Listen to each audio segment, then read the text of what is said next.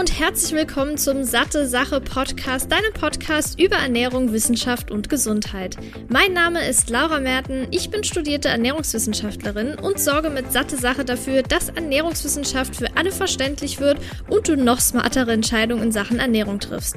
In diesem Podcast spreche ich mal alleine, mal mit führenden Expertinnen und Experten über die wichtigsten Fragen rund um die Ernährung. Viel Spaß! Ich begrüße dich zurück zu einer neuen Episode, jetzt mit einer ziemlich, ziemlich langen Pause vergleichsweise. Eigentlich war ja geplant, dass ich im Dezember eine Podcast-Pause mache, da ich aber die letzte Episode im November bisher noch nicht abdrehen konnte, weil ich netterweise erkältet war und jetzt irgendwie gefühlt tausend Jahre noch diesen ja, Reizhusten hatte, konnte ich logischerweise nichts aufnehmen, aber jetzt bin ich wieder fit und das bedeutet, es gibt definitiv noch eine Episode in diesem Jahr, wenn nicht im November, dann halt jetzt im Dezember, aber ist ja auch wurscht. Was ich aber noch äh, anmerken wollte, ist, es kommt jetzt dann im Dezember sonst keine Episode mehr und dann geht's aber im Januar ganz normal weiter. Heute haben wir ein Thema, hast du wahrscheinlich schon an dem Titel erkannt, was ich ja schon zwei oder dreimal sogar angesprochen habe und natürlich immer mal wieder in Episoden.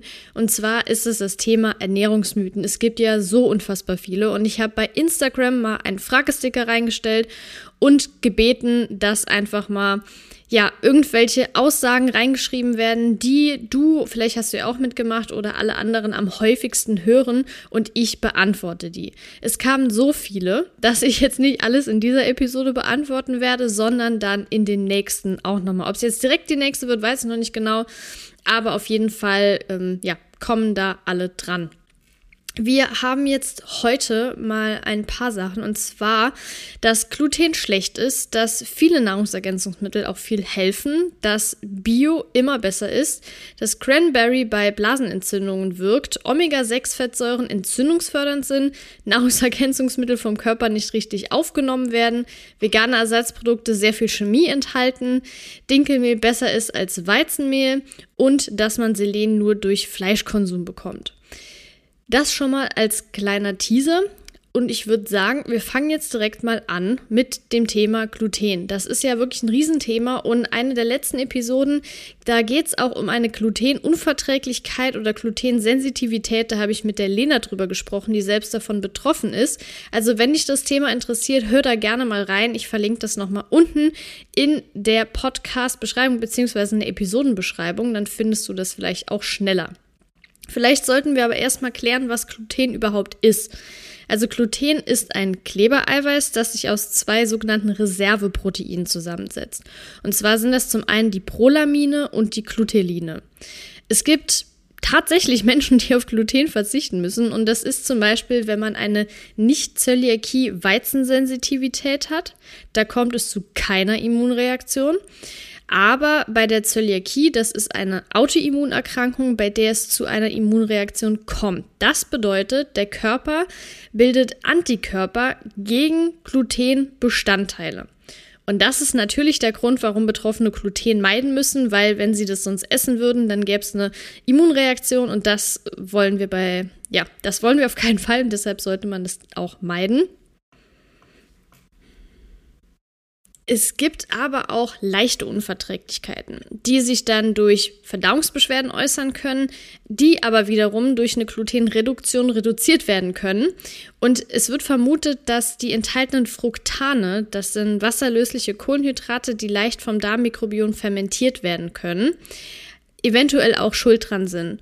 Und das bedeutet, dass diese Low FODMAP Diet, da gibt es übrigens auch schon eine Episode dazu, wenn dich das interessiert, das Ganze verbessern könnte.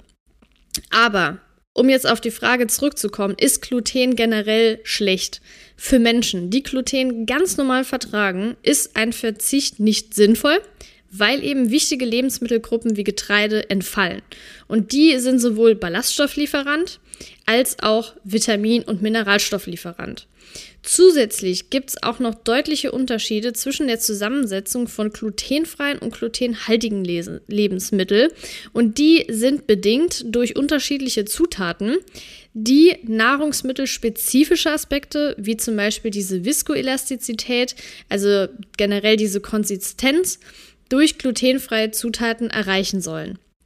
Und wenn du dir jetzt beispielsweise mal anschaust, glutenfreie Kekse beispielsweise, oder gut, Kekse ist jetzt vielleicht ein bisschen zu krass, weil normale Kekse jetzt auch nicht wirklich gesünder sind, aber es gibt bestimmte glutenfreie Lebensmittel, die quasi die Konsistenz erreichen sollen, aber dementsprechend noch Zusatzstoffe hinzugefügt werden oder auch generell mehr gesättigte Fettsäuren enthalten. Also du kannst gerne mal hinten auf die Verpackung von speziell glutenfreien Lebensmitteln gucken. Das gilt natürlich jetzt nicht für Pseudogetreide wie Quinoa, Amaranth oder Hirse, die ja von Natur aus schon glutenfrei sind, sondern eher für diese spezifisch glutenfreien Fertiglebensmittel, nenne ich es jetzt mal. Kommen wir zum zweiten. Viele Nahrungsergänzungsmittel helfen auch viel. Also zum einen braucht nicht jeder die gleichen Nahrungsergänzungsmittel. Ideal ist es, wenn man jetzt eine Blutuntersuchung macht vor der Einnahme oder noch besser ein Ernährungsprotokoll, um zu schauen, wovon man zu wenig aufnimmt. Das bedeutet, wenn du jetzt mal eine Woche lang aufschreibst, was du isst, das muss nicht aufs Gramm genau sein. Es geht da besonders darum, welche Lebensmittel du isst und vielleicht, was ist jetzt in der Mahlzeit die Hauptkomponente. Und dann kannst du dir mal anschauen, oder generell, wenn du dich jetzt nicht so gut auskennst, was ja absolut gar kein Thema ist, dann kannst du ja auch mit einer Ernährungsfachkraft drüber sprechen und das gemeinsam besprechen, um dann zu schauen, fehlt dir beispielsweise Zink, fehlt dir beispielsweise Eisen, nimmst du nicht so viel äh, Vitamin E auf, beispielsweise. Ne? Also gibt es ja viele Dinge. Und wenn du dann herausfindest, was du zu wenig aufnimmst, oder wenn du beispielsweise dich vegan ernährst, dann ist ja Vitamin oder vegetarisch ist ja Vitamin B12 auch kritisch. Auch Omega-3-Fettsäuren, DHA und EPA könnten kritisch werden. Also da auf jeden Fall mal schauen und dann am besten Monopräparate nehmen, wenn man nur für bestimmte Nährstoffe einen Mehrbedarf hat oder eben nicht durch die Ernährung abdecken kann. Denn manche Nährstoffe haben sogar Interaktionen und können sich gegenseitig bei der Aufnahme hindern. Das bedeutet zum Beispiel bei Eisen und Zink, klassisches Beispiel, da ist es sinnvoll, wenn man die beiden als Monopräparate nimmt und zwar zeitlich getrennt. Mindestens zwei Stunden, damit die Aufnahme optimal ist und sich nicht gegenseitig behindern kann. Man soll also wirklich nur das supplementieren, was man braucht und nicht einfach grundlos drauf lossupplementieren, weil da teilweise Nährstoffe dabei sind, die man gar nicht unbedingt braucht, die vielleicht sogar Interaktionen haben oder einfach dann überdosiert werden können. Wichtig ist hier zu wissen, es gibt ja diese fettlöslichen Vitamine, die man leichter überdosieren kann durch Nahrungsergänzungsmittel. Das bedeutet allerdings nicht, dass man das zum Beispiel Beta-Carotin oder das umgewandelte Vitamin A durch Lebensmittel oder Vitamin E, zum Beispiel durch Nüsse oder sowas, überdosieren kann. Das auf gar keinen Fall. Aber man kann auch nicht sagen, dass viele Nahrungsergänzungsmittel viel helfen. Wenn man keinen Mehrbedarf hat oder alles ganz normal über die Ernährung decken kann, ist es nicht unbedingt sinnvoll, Nahrungsergänzungsmittel für diesen Nährstoff zu nehmen. Dann eine sehr große Frage. Und zwar ist Bio, also sind Bio-Lebensmittel besser? Ich könnte da jetzt natürlich ein riesengroßes Fass öffnen, möchte ich allerdings nicht. Ich kann wirklich nur das jetzt mitgeben, was ich so ja gelesen habe. Ich hatte das ja jetzt nicht speziell im Studium, ich bin da auch nicht so krass in der Thematik drin. Ich habe mich gefragt, soll ich das Thema überhaupt aufnehmen? Ich habe mir gedacht, ja, why not? Weil man kann es ja einfach mal anstoßen und das, was ich jetzt gelesen habe, möchte ich dir auf jeden Fall mitteilen. Und zwar ist es ja so, dass der Ökoanbau sich positiv auf Böden und die Biodiversität auf den Feldern auswirkt und generell auch hohes Potenzial hat, die Grund- und Oberflächenwasserversorgung zu schützen. So, dann ist es auch so, dass der Klimabeitrag von der Perspektive abhängt, wenn man das jetzt sich überlegt. Generell ist es so, dass Ökolandwirte weniger direkte Emissionen erzeugen, dafür allerdings mehr indirekte Emissionen pro Fläche das Ergebnis verschlechtern können. Vergleicht man dann die Treibhausgasbilanz über den gesamten Lebensweg, verändert sich das Bild nochmal. Und zwar ist es so, dass die Ökobetriebe weniger Klimagase aus den Vorketten, wie zum Beispiel der Düngemittelproduktion, emittieren und sie wirtschaften meistens auch energieärmer und binden mehr Kohlenstoff im Boden. Generell ist es dann auch so, dass es das gilt, die meisten Emissionen erzeugt die Tierhaltung. Egal, ob jetzt bio oder konventionell. Das heißt, wir reden jetzt nicht unbedingt von Tomaten oder von Kohl oder von Äpfeln, sondern generell erzeugt Tierhaltung einfach die meisten Emissionen. Der Nachteil ist von Bioprodukten, dass sie vielleicht zwar keine Pestizidrückstände haben, dafür aber gegebenenfalls Bakterien und Pilze, denn dafür sind sie eben genauso anfällig wie konventionelle Lebensmittel und eben nicht geschützt, weil keine Pestizide genutzt werden. Bei der Tierhaltung, abgesehen natürlich von den Emissionen, ist es so, dass deutlich strengere Standards gelten als in der konventionellen Tierhaltung. Das Problem ist, es ist nicht unbedingt ja, garantiert, dass es dem Tier besser geht, weil ja, neben mehr Platz und Auslauf auch natürlich der Umgang mit dem Tier entscheidend ist und jetzt nicht nur, ob es einen Quadratmeter mehr Platz hat, sondern wie behandle ich die Tiere? Ja, da stecken ja so viele Faktoren drin, aber jetzt natürlich rein ja, optisch, sage ich jetzt mal, kann man natürlich sehen, hey, da sind die Standards strenger und je nach Biozertifikat ist es ja nochmal ähm, spezifischer. Aber trotz allem kann man nicht sagen, wie gehen die mit den Tieren um, ohne jetzt natürlich hier jemanden zu verurteilen. So, es gab vor kurzem das Jenke-Experiment, vielleicht hast du das sogar schon gesehen. Da ging es um Bio-Lebensmittel und dort kam heraus, dass die Schadstoffbelastung im Körper deutlich höher war mit konventionellen Lebensmitteln. Also es war teilweise sehr, sehr drastisch. Mm, und da ja, habe ich mich halt gefragt, ob das wirklich so extrem schlimm ist. Ich kann es leider nicht beantworten. Ich meine, das war jetzt ein Experiment, äh, keine groß angelegte Studie oder so. Das kann vielleicht auch an den bestimmten Lebensmitteln gelegen haben, aus den bestimmten äh, Herkunftsländern. Ich weiß es leider nicht, aber nichtsdestotrotz ist es ja auch so, dass Menschen, die sich jetzt ausschließlich Bioprodukte nicht leisten können, was ich absolut verstehen kann, weil in bestimmten Supermärkten dieser Unterschied einfach so krass ist. Also ich will jetzt hier keine Supermarktkette nennen, aber hier in meiner Nähe gehe ich da öfter mal hin und wenn ich mir dann anschaue, dass Bio-Lebensmittel fast das Dreifache kosten, frage ich mich, wer kann sich das überhaupt leisten? Aber was ganz gut ist, wenn man jetzt einen Discounter bei sich hat, da ist mir auch schon oft aufgefallen, dass Bioprodukte nicht viel mehr kosten als die konventionelle Variante oder sogar gleich teuer sind. Und das gilt vor allem äh, bei Obst und Gemüse. Und was zum Beispiel bei Milchprodukten ist, mir auch schon aufgefallen, da ist der Preisunterschied meistens noch geringer. Ähm, also ja, Obst und Gemüse. Generell würde ich jetzt sagen, wenn, wenn du dir kein, nicht nur Bioprodukte leisten kannst und dann denkst, ey, warte mal, Obst und Gemüse ist so stark belastet, dann denke ich mir auf der anderen Seite, ich glaube, es ist besser, Obst und Gemüse konventionell zu essen, als gar kein Obst und Gemüse zu essen.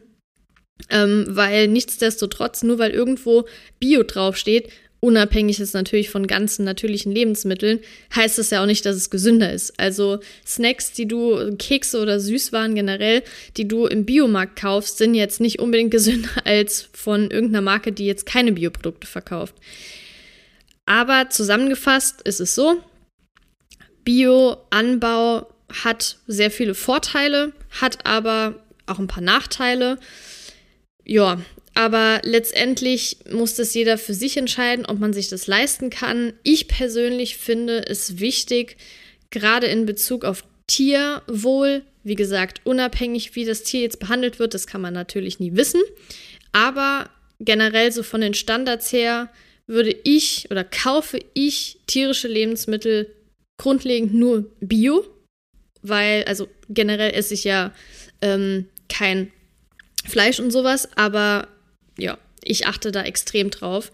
Ähm, aber wenn ich jetzt sehe, dass Paprika beispielsweise das Dreifache in Bio kosten, bin, bin ich ganz ehrlich, kaufe ich es eben nicht. Kaufe ich es normal, aber wasche das dann dementsprechend. Also da sollte man dann schon eher drauf achten. Ah, und genau, bei bestimmten Sachen wie zum Beispiel Zitronen oder so, wenn man das im Kuchen verwendet und die Schale davon abreibt, da würde ich definitiv empfehlen, Bio zu kaufen, weil gerade bei solchen Lebensmitteln, die sind teilweise sehr stark, ähm, ja, wie heißt, sehr stark belastet, weil sie gespritzt wurden, also viele Pestizide enthalten. Deshalb da drauf achten. So, das war's zum Thema Bio. Das war mein Stand der Dinge. Wenn du da was anderes hast, kannst du mir gerne eine Mail schreiben oder bei Instagram. Interessiert mich auf jeden Fall. Dann das Thema Blasenentzündung und Cranberry. Ich habe dazu sogar schon eine separate Episode gemacht, aber ich möchte hier nochmal die Zusammenfassung geben. Es ist so, dass Cranberries die sogenannten Polyphenole enthalten. Das sind Antioxidantien und zwar Flavonoide und Tannine.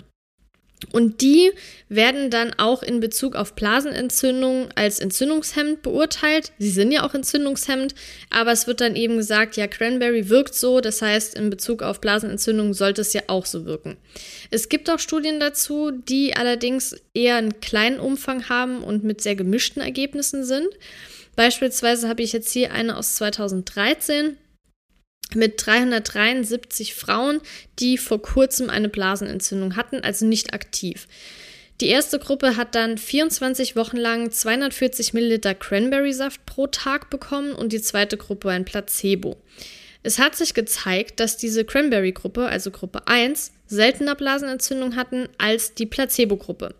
Allerdings ist es so, dass diese Studie durch Ocean Spray finanziert wurde und das ist eine Genossenschaft aus Cranberry-Anbauern.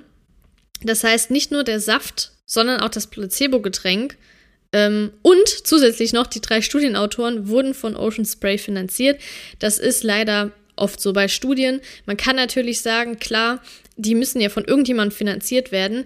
Aber wenn es dann, wenn dann rauskommt, hey, Cranberry-Saft ist mega cool und es wird von Cranberry-Anbauern, also der Genossenschaft, gesponsert, sollte man diese ganzen Sachen mit Vorsicht genießen.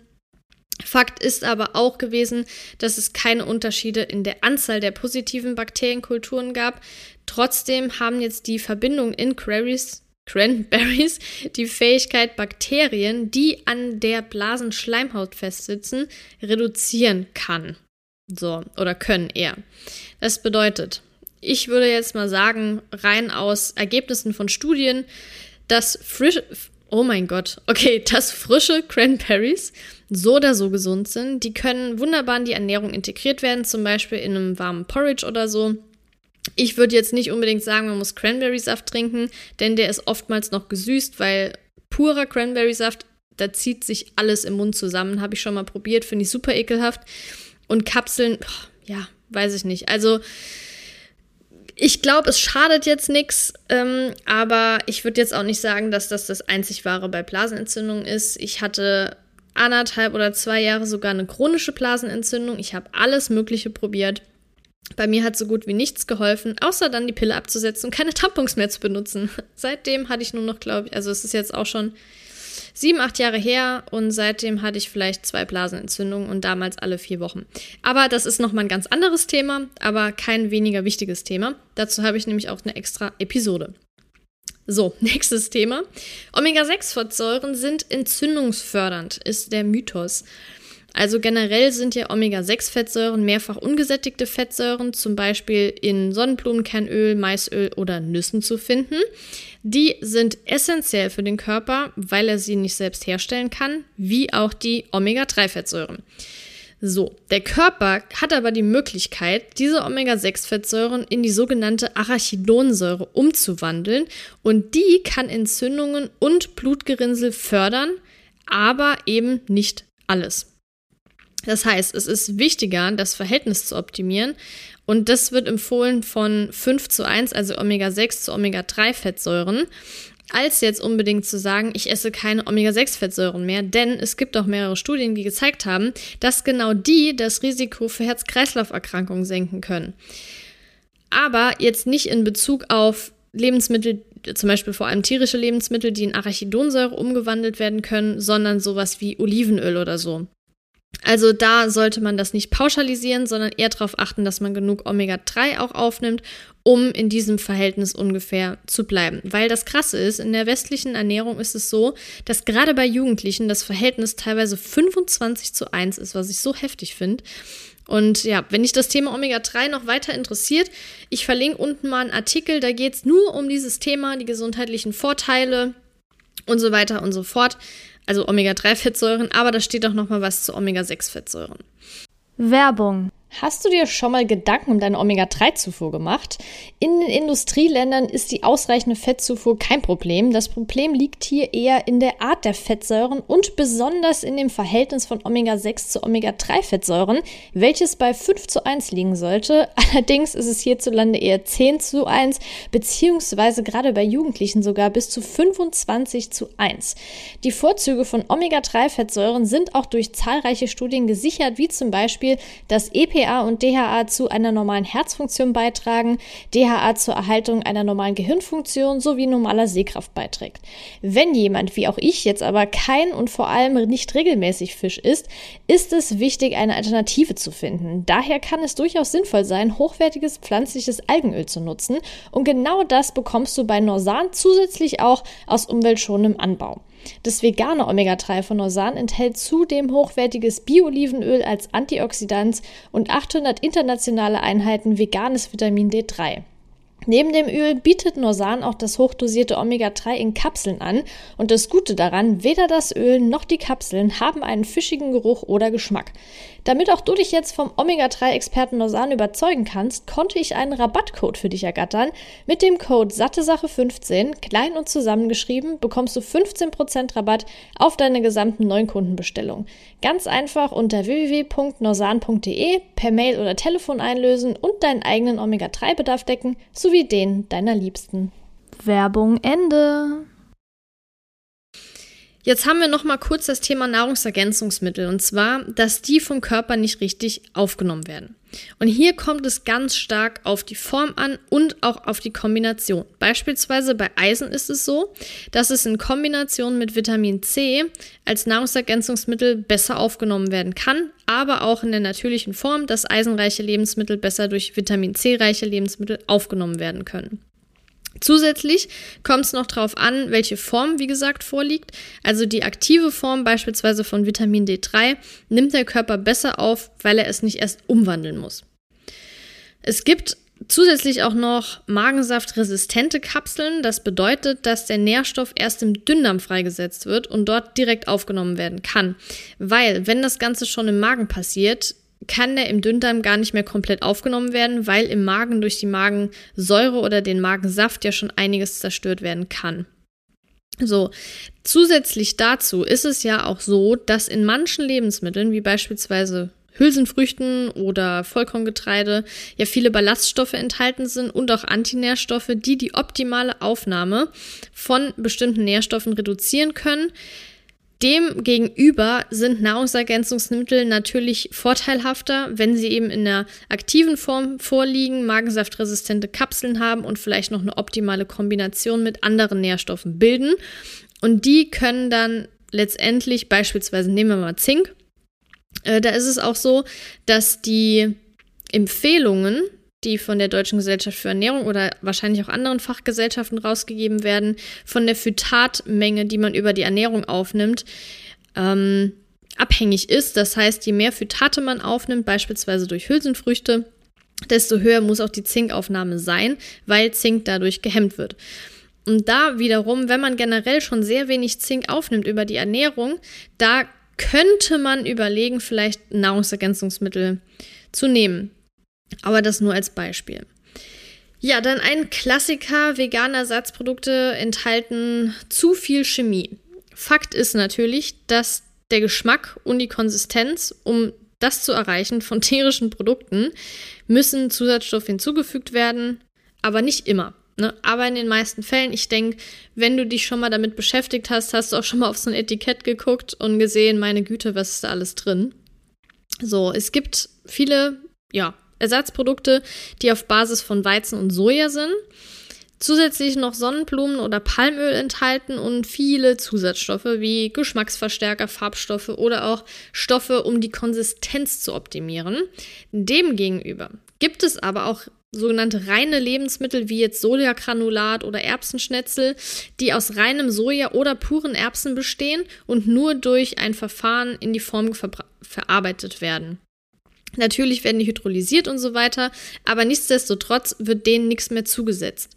Das heißt, die Ersatzprodukte werden immer natürlicher, so ja, meinen Beobachtungen nach, aber man sollte sie nicht unbedingt jeden Tag essen. Ab und zu ist das voll okay und es kommt vor allem auch darauf an, mit was man sie kombiniert. Nur vegane Nuggets mit Pommes sind jetzt nicht wirklich gesund. Die sind genauso ungesund, wie wenn man jetzt normale Chicken Nuggets isst. Aber wenn du dazu jetzt noch einen Salat isst und statt Pommes vielleicht ganze Kartoffeln, ist es nicht mehr so krass und fällt nicht mehr so stark ins Gewicht. Also da auf jeden Fall nochmal schauen. Ich habe letzt was super Spannendes gelesen, beziehungsweise ich wurde da sogar verlinkt bei Instagram. Da ging es eben auch um das Thema, ja, vegane Ersatzprodukte und so, voll ungesund, voller Chemie und so weiter und so fort. Und ich will jetzt nicht unbedingt, also ich weiß nicht, ob du El Hotzo kennst. Der hat eigentlich einen ganz coolen Kanal. Und der hat eben geschrieben, Fleischersatzprodukte so ekelhaft mit der ganzen Chemie. Wir bleiben bei mysteriös ernährten, industriell getöteten und in feinstem Plastik verpackten Fleisch und erklären dann allen, wir würden nur manchmal und wenn dann Biofleisch essen. Das fand ich ein ziemlich krasses Statement und kann das auch so ein Stück weit unterstützen. Aber das bedeutet jetzt nicht im Umkehrschluss, dass vegane Ersatzprodukte keine Chemie enthalten. Das ist nämlich nicht der Fall. So viel zum Thema Ersatzprodukte. Die nächste und vorletzte Aussage war, dass helles Dinkelmehl besser als Weizen Vollkornmehl ist. Es stimmt, dass Weizen heutzutage oft überzüchtet wird, aber Vollkorn enthält noch das ganze Korn und somit mehr Nährstoffe als die helle geschälte Form. Also bedeutet, wenn du Weizen Vollkornmehl isst, ist es trotzdem besser als geschältes Dinkelmehl, weil Weizen Vollkornmehl eben mehr ähm, Nährstoffe noch enthält, als wenn da das Korn beziehungsweise ja das Korn geschält ist, die Schale weg ist.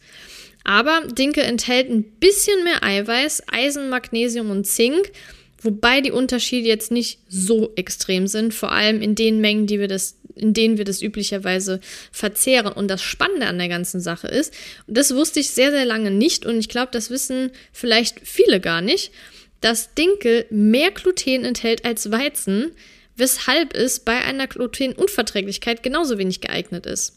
Das ist nämlich eine Sache, die ich total oft höre. Oh, Weizen, ich vertrage kein Weizen. Es gibt natürlich eine Weizensensitivität und man verträgt jetzt das Gluten, dann wiederum kann man Dinkel essen.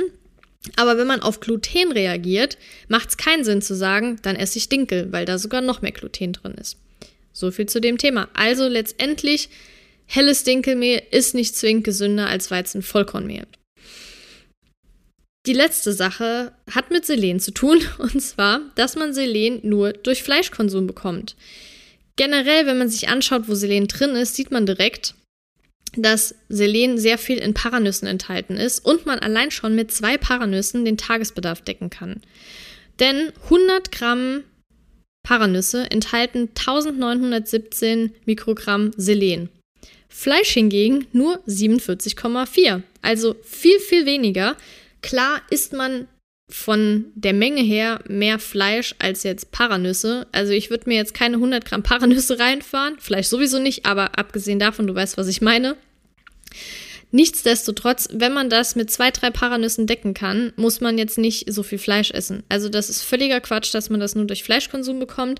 Jedoch kommt es selbstverständlich bei beiden Dingen, also Fleisch und Paranüssen, auf den Gehalt von Boden bzw. von dem Futter an. Das heißt also, die Hauptselenquelle ist nicht Fleisch, sollte nicht Fleisch sein, sondern eher Paranüsse. Und da sollte man schauen, dass beispielsweise der Boden selenreich ist. Beispielsweise in den USA ist das so. Klar kann man jetzt sagen, oh, warum sollte ich jetzt Paranüsse aus den USA essen? Ich will das nur darauf beziehen, dass die Böden da selenreicher sind als zum Beispiel bei uns in Deutschland. Aber ja, ich will mich jetzt nicht nochmal wiederholen. Jedenfalls muss man deshalb kein Fleisch essen.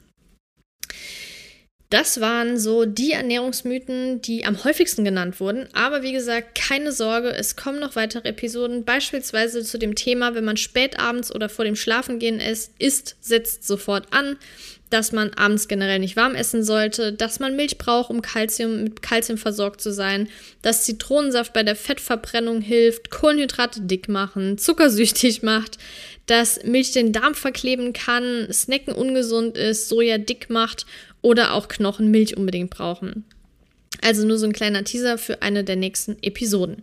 Ich hoffe auf jeden Fall, dass ich dir mit dieser Episode auch so ein ja, ein bisschen Einblick geben konnte, warum diese Mythen eben sich zwar immer noch halten, aber nicht mehr stimmen.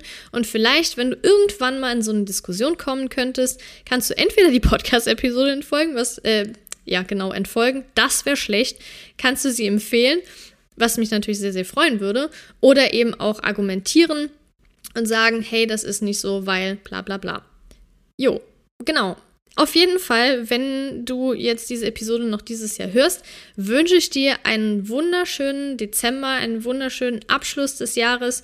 Es gibt viele Dinge, die im Moment nicht so gut laufen in der Welt, aber trotz allem kann man ja die Zeit jetzt genießen. Und ja, ich hoffe, das kannst du auch tun. Wir hören uns dann im neuen Jahr wieder oder wenn du noch nicht alle Episoden gehört hast und noch spannende Themen dabei sind, hörst du mich wahrscheinlich nochmal dieses Jahr. Aber ich freue mich auf jeden Fall schon auf den Januar, wenn es hier weitergeht und ich dich wieder begrüßen darf. Bis ganz bald, deine Laura.